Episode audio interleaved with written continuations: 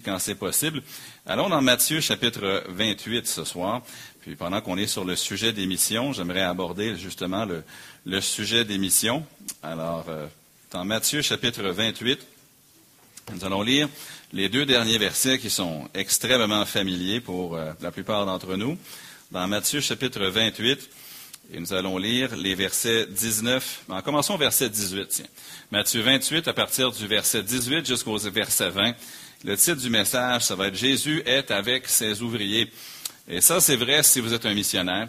C'est vrai si vous êtes un ouvrier pour lui à l'hôpital où vous travaillez, si c'est au bureau où vous travaillez, si c'est au magasin où vous travaillez, si c'est peu importe où vous travaillez. Une église, un bureau, une usine, peu importe.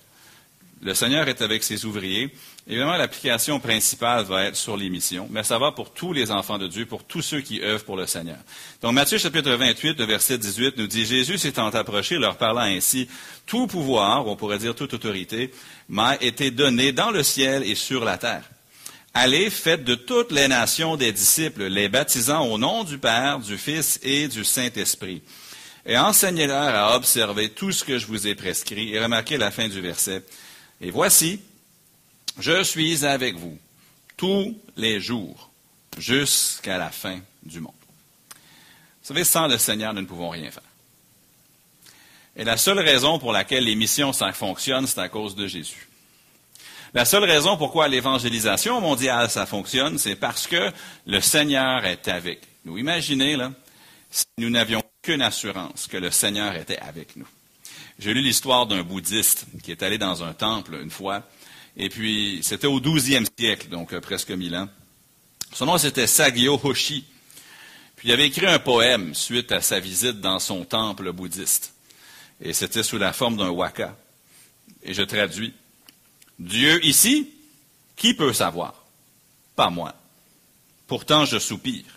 Et les larmes coulent. Larmes après larmes.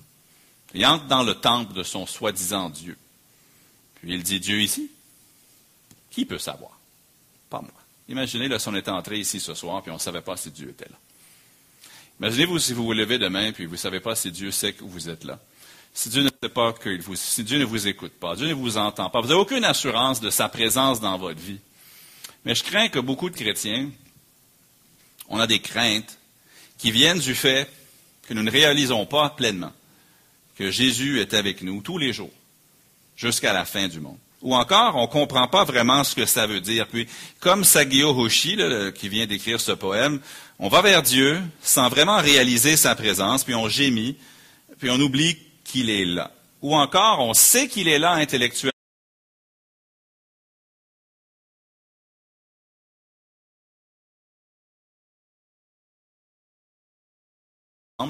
Pas il semble. où la Bible nous dit que Jésus lui-même, Dieu le Fils, la deuxième personne de la Trinité, agit pour ses serviteurs.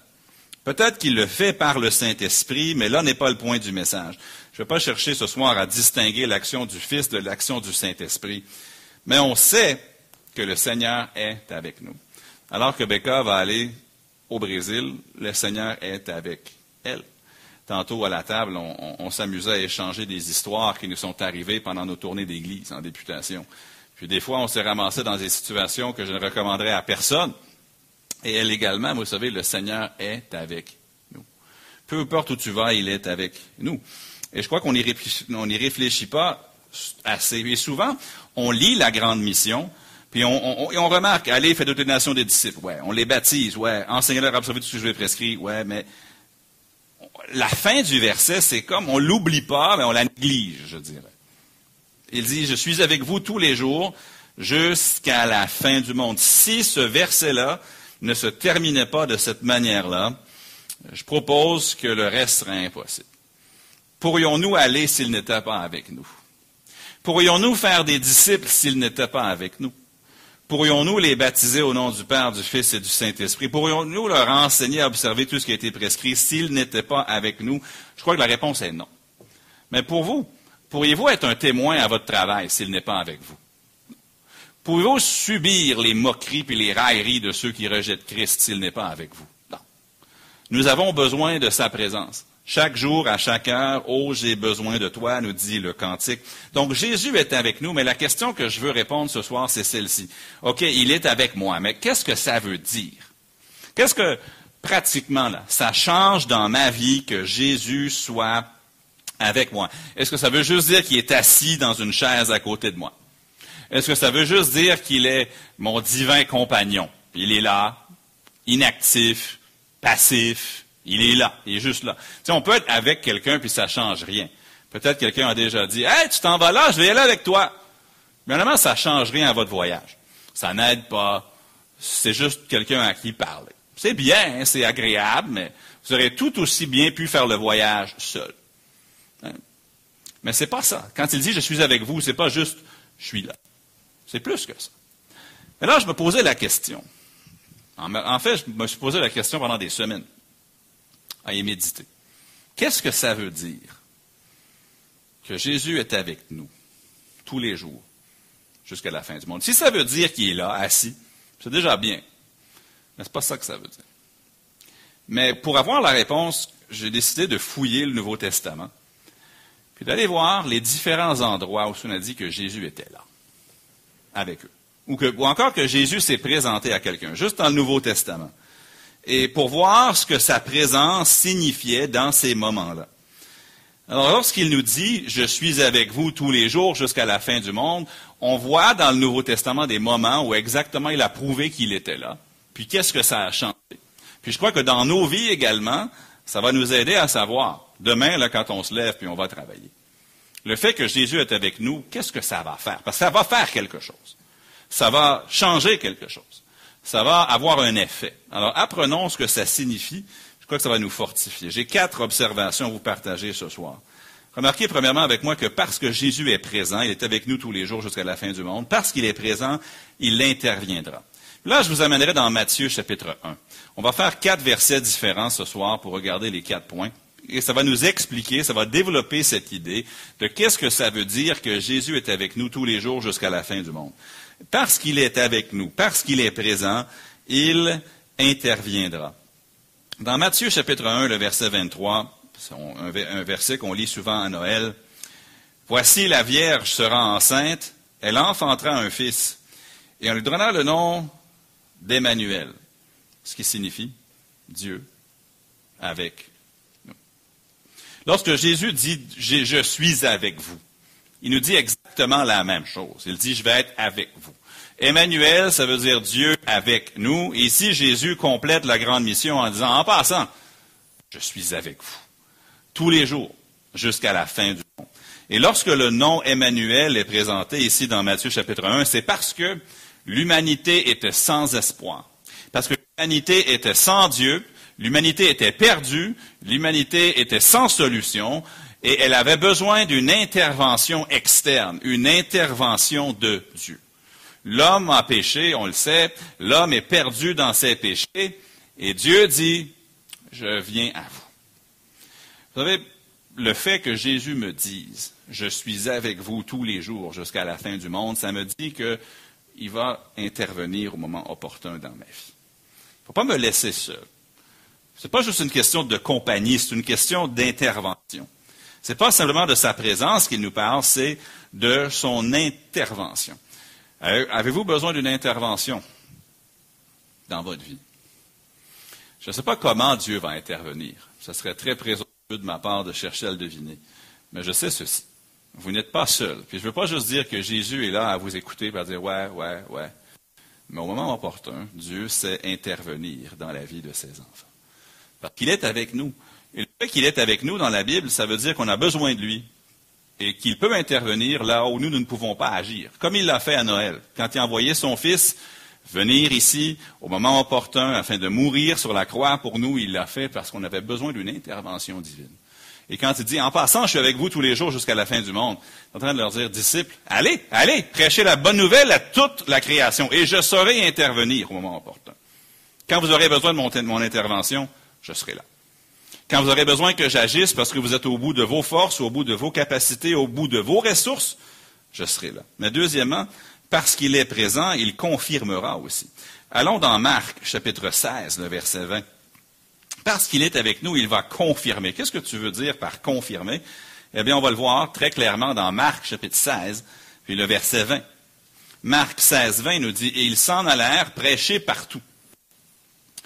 Le Seigneur travaillait avec eux. Maintenant, dans le Nouveau Testament, quand ça dit le Seigneur, en général, ça nous parle de Jésus.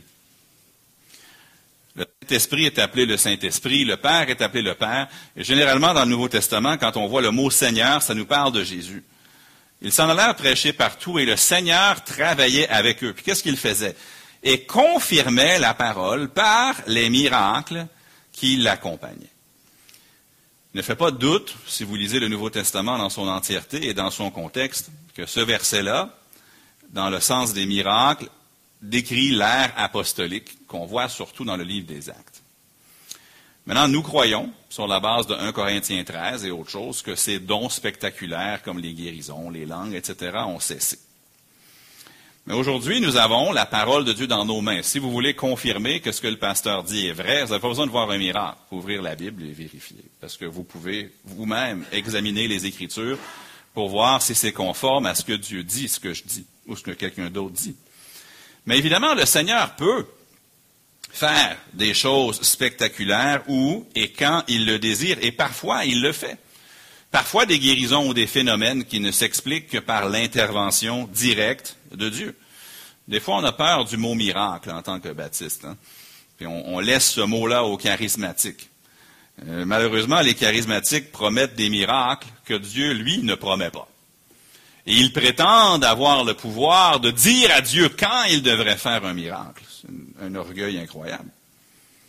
Mais ne vous, même si nous ne croyons pas à leur doctrine, nous avons un Dieu qui fait des miracles au moment opportun.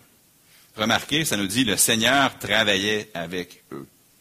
Maintenant, si je disais, moi, si je disais à Rosario, Rosario, j'ai vu que tu as un projet, je venir travailler avec toi. Qu'est-ce que ça veut dire?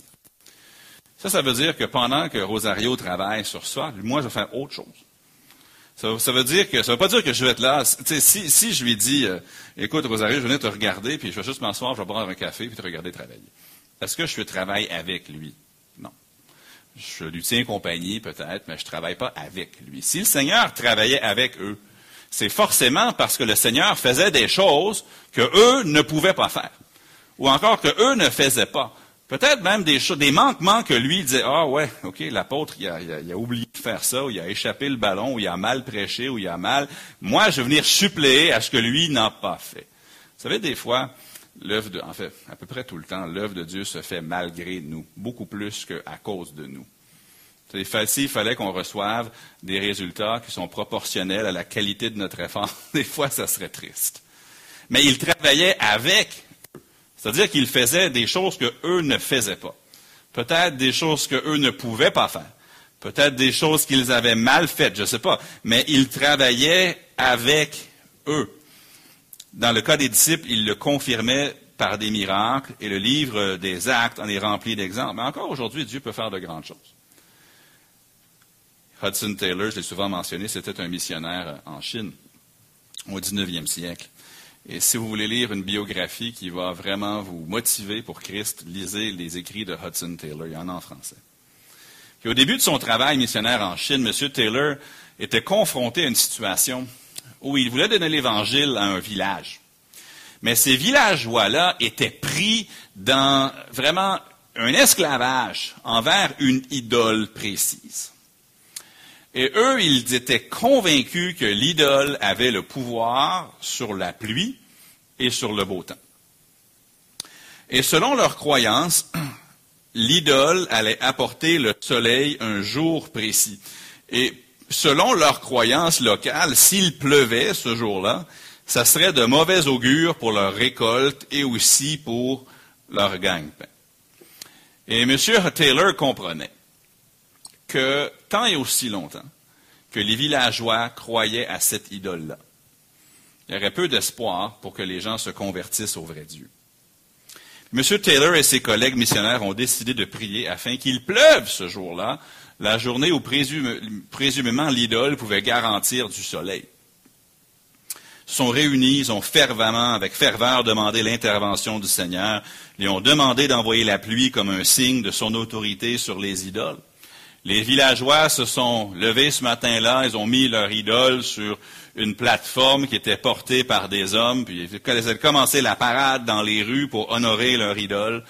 Mais au lieu du soleil ce jour-là, qui avait jamais plu depuis des décennies cette date-là, il y avait des averses et des averses. Et les gens du village étaient stupéfaits. Ils pouvaient à peine marcher à cause de la boue dans les rues. Et ils ont compris que leur idole n'avait pas de pouvoir comparé au Dieu de la Bible. Puis en conséquence, de nombreuses personnes se sont ouvertes au message de l'Évangile que M. Taylor et ses amis prêchaient. Puis ils ont vu que Dieu, le Dieu que ces gens-là servaient, il a vraiment le contrôle sur la météo et par conséquent, il a le contrôle sur... Puis cet incident a servi de témoignage puissant pour les villageois, les amenant à remettre en question leur dépendance aux idoles et ouvert leur cœur à la vérité de Jésus-Christ. Ces, ces gens-là dans le village, ils voulaient savoir, vous êtes qui, vous? Ah, nous servons le Dieu des cieux. Qu'est-ce qu'il peut faire, votre Dieu des cieux? Ah, il peut faire que même si votre idole a garanti le soleil, mon Dieu est plus grand que votre idole, il peut faire pleuvoir. Ah ouais, montrez-nous. Et Dieu a confirmé là qu'il était le Dieu Tout-Puissant. Vous savez, ce ne sera pas toujours des choses comme ça. Mais lorsque vous faites l'œuvre de Dieu, Dieu va se manifester. Il va faire des choses qui vont au-delà de nos capacités.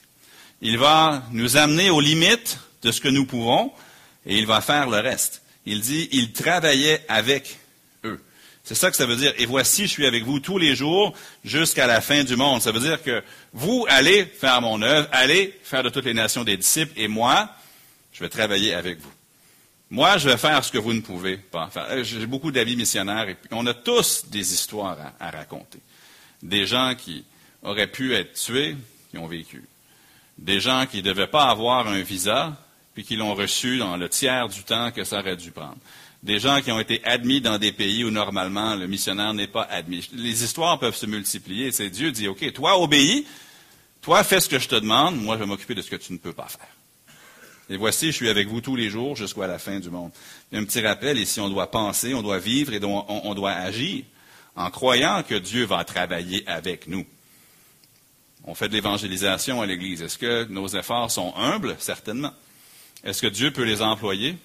Oui. Absolument. Est-ce qu'on a les moyens de certains autres méga ministères? Non. On n'a pas besoin de leurs moyens. Ce qu'on a besoin, c'est de réaliser et de croire que si nous faisons notre part, lui, il travaille avec nous. Lui, il peut faire ce qu'un million de dollars ne fera jamais. Lui, il peut faire ce que mille hommes ne feront jamais. Il dit, va, allez, mes disciples, allez, faites de toutes les nations, je suis avec vous tous les jours. Demain, lundi, ou jeudi plutôt, demain, il est là. Puis lundi après dimanche, il va être là tous les jours aujourd'hui, il est avec nous. Si nous lui obéissons, si nous faisons son œuvre, il ne manquera pas de la confirmer. Mais troisièmement, parce qu'il est présent, il protégera aussi. Allez dans Acte chapitre 18. Acte chapitre 18, on, on cherche à comprendre qu'est-ce que ça veut dire lorsque Jésus dit Je suis avec vous tous les jours jusqu'à la fin du monde. Ce n'est pas juste de la compagnie pour nous tenir compagnie. C'est son intervention. Ça parle du fait qu'il va travailler avec nous, puis il va confirmer son œuvre au moment opportun, de la manière qui se doit. Et troisièmement, parce qu'il est présent, il protégera. On est dans Actes chapitre 18, les versets 9 et 10, puis on trouve l'apôtre Paul à Corinthe. Et ça nous dit ici au verset 9, Le Seigneur dit à Paul en vision pendant la nuit, Ne crains point, mais parle, et ne te tais point, car je suis avec toi et personne ne mettra la main sur toi pour te faire du mal. Parle, car j'ai un peuple nombreux dans cette ville. Il y demeura un an et six mois, enseignant parmi les Corinthiens la parole de Dieu. Moi, j'ai de la difficulté à imaginer l'apôtre Paul craintif. C'est moi, dans, ma tête à moi, Paul, c'est un pitbull qui fonce, il se fait lapider, laissé pour mort, se relève, retourne dans la ville. Pour moi, c'est pas quelqu'un de peureux. Mais il nous admet dans 1 Corinthiens chapitre 2, le verset 3, moi-même j'étais auprès de vous, donc à Corinthe, dans un état de faiblesse, de crainte et de grand tremblement. Je ne sais pas pourquoi. Mais il est arrivé à Corinthe, puis il était craintif. Il avait peur. Il est humain après tout. C'est pas comme si Dieu s'était jamais manifesté ailleurs dans son ministère, mais Paul est humain comme nous, puis il vivait aussi la crainte. Et vous aussi, vous avez des craintes. Moi aussi, j'ai des craintes. Mais Paul reçoit ce message de Jésus. Le Seigneur a jugé bon ici d'apparaître à son serviteur Paul et de lui rappeler que rien ne pouvait lui arriver tant et aussi longtemps que le Seigneur ne le permettrait pas. Il ne permettrait pas que quoi que ce soit arrive à Paul, tant que l'œuvre du Seigneur à travers Paul n'était pas complète à Corinthe. Maintenant, est-ce qu'il arrive parfois des malheurs à des chrétiens? Oui. Est-ce qu'il arrive des accidents à des chrétiens, comme nous, on verrait un accident? Oui. Est-ce que des chrétiens tombent malades? Oui. Est-ce qu'un chrétien peut se faire cambrioler? Oui. Mais jamais sans que Dieu le sache, que Dieu ne le mesure, que Dieu ne le permette que s'il va donner la grâce pour vivre l'épreuve. Il dit à Paul, écoute, prêche, ouvre la bouche, prêche, il n'y a rien qui va t'arriver tant que le message que j'ai pour Corinthe n'a pas été passé. Edgar Fegali, c'est un missionnaire avec qui j'ai eu l'occasion de souper à quelques reprises. Il voyage beaucoup au Moyen-Orient. On a déjà lu ses lettres ici dans le passé. Puis il était pasteur au Liban, à Beyrouth plus précisément, pendant des années. Puis dans sa biographie, qui vaut aussi la peine d'être lue, elle est en anglais seulement, mais il raconte l'histoire suivante. Je l'ai entendu de sa bouche à plus d'une reprise, à, table, mais il l'écrit dans son livre, puis il dit, les tas sont à Beyrouth, là. Lors d'une autre occasion, un groupe de croyants était réuni dans une maison située au dernier étage d'un immeuble de grande hauteur pour une prière et une étude biblique. Lorsqu'au milieu de la réunion, une bombe de canon, une bombe a soudainement traversé le plafond et atterri sur la table du salon. La table s'est brisée, mais la bombe n'a pas explosé, ce qui était vraiment inhabituel pour ce type d'explosif. Tout le monde est resté silencieux, stupéfait pendant quelques secondes, et avant qu'ils ne puissent reprendre leurs esprits, une autre bombe a déchiré un deuxième trou dans le plafond et est tombée près de la première, provoquant des dégâts sur le sol du salon, mais elle non plus ne détonna pas. L'arrivée de la deuxième bombe a secoué les croyants qui sont rapidement partis, abandonnant tout derrière eux. Ils ont découvert brusquement la porte et sont descendus ont descendu les escaliers le plus rapidement possible. Lorsqu'ils ont atteint le dernier vol d'escalier, une troisième bombe a frappé et celle-ci a explosé, détruisant tout l'étage où quelques instants plus tôt les chrétiens priaient. De nombreux véritables croyants du Christ au Liban ont des histoires similaires de protection divine. Ils ont traversé la guerre, ils ont vu la vallée de l'ombre de la mort, mais ont été épargnés par le Seigneur du danger et de la mort. Et nous avons veillé à témoigner de sa grâce envers nous afin que nos enfants et notre communauté connaissent le salut et la bonté du Seigneur, même au milieu des ravages de la guerre. M. Fegali raconte une autre histoire que, ça n'était pas dans son livre, mais il me l'a raconté. Les gens du, village ou de la ville de B savaient que Dieu protégeait leur famille. Et ils étaient dans un bloc, un immeuble de logement, puis les gens voulaient tous habiter dans le logement en dessous de celui des Fégali. Parce que les gens se disaient, si eux sont au-dessus de nous et que Dieu les protège, si nous, on est en dessous d'eux, on va être correct aussi. Donc, les gens s'arrachaient l'appartement qui était en dessous du leur pour que Dieu, pour, que, pour que la protection de Dieu puisse aussi aller sur eux. C'est un témoignage. Maintenant, est-ce que ça arrive? Parfois, les enfants de Dieu pourraient périr dans une, une attaque comme ça. Oui. Lisez Hébreu 11. Vous allez voir des choses qui arrivent. Mais tant que Dieu ne le permet pas, ça n'arrivera pas. Puis tant que Dieu veut que vous continuiez à le servir, puis qu'il y a encore des choses à dire à travers vous ou à faire à travers votre vie, rien ne peut vous arriver que Dieu ne permet pas. Dieu, dit Paul, il n'y a rien qui va t'arriver tant et aussi longtemps que je veux continuer à parler à travers toi ici, à Corinthe. Est-ce qu'il arrive parfois des choses douloureuses aux enfants de Dieu? Certainement. Mais nous avons la promesse que Dieu protégera et qu'alors, qu'alors qu'on le sert, rien ne peut venir entraver son œuvre à travers nous. Vous savez, ce n'est pas moi qui l'a dit, c'est quelqu'un d'autre qui l'a dit, je cite, mais je ne sais pas qui l'a dit, mais il a été dit que l'endroit le plus sécuritaire au monde, c'est d'être où Dieu veut que nous soyons, faisant ce que Dieu veut que nous fassions. Peut-être qu'il y a quelqu'un ici, peut-être même une jeune femme qui entend le témoignage de Mademoiselle Pate, Pape, puis qui dit ah, Moi, je serais capable d'aller dans la jungle, dans une colonie, loin de mes parents, loin de... Vous savez, si Dieu vous appelle là, il va vous garder. L'endroit le plus sécuritaire au monde, ce n'est pas en campagne, loin du monde. C'est dans la volonté de Dieu, à faire ce que Dieu veut que vous fassiez. C'est ça l'endroit le plus sécuritaire au monde. Si on cherchait la sécurité, on ne serait pas à Montréal ni à Laval. On déménagerait loin de la ville, au bout d'un rang, où personne ne vient. Là, on se dirait, ah là, je suis vraiment en sécurité. Faux.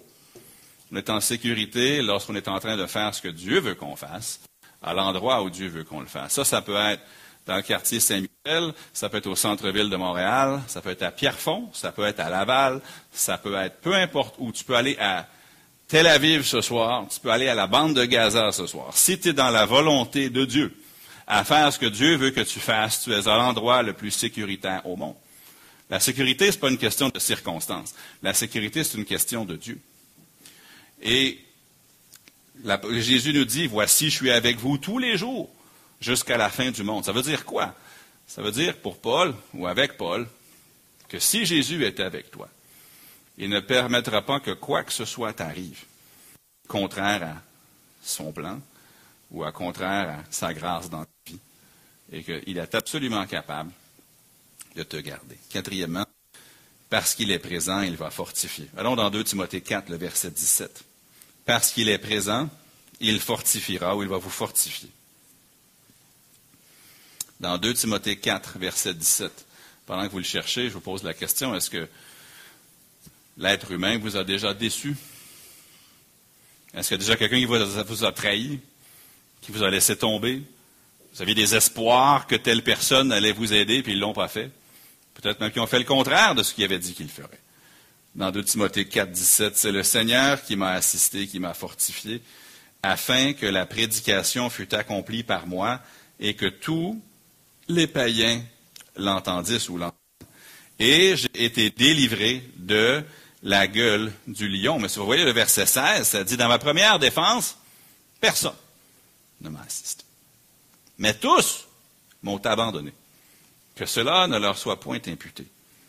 C'est le Seigneur qui m'a assisté et qui m'a fortifié. J'ai changé, des textos cet après-midi avec ma belle-mère, avec la mère de Mélissa. Elle, son mari l'a laissé tomber.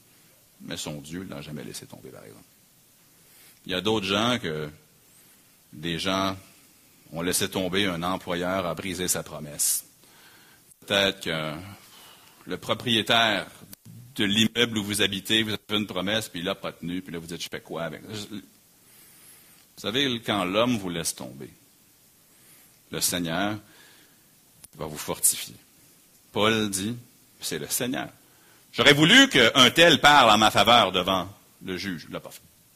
Je m'attendais à voir des amis dans la salle d'audience. Ils ne sont pas pointés.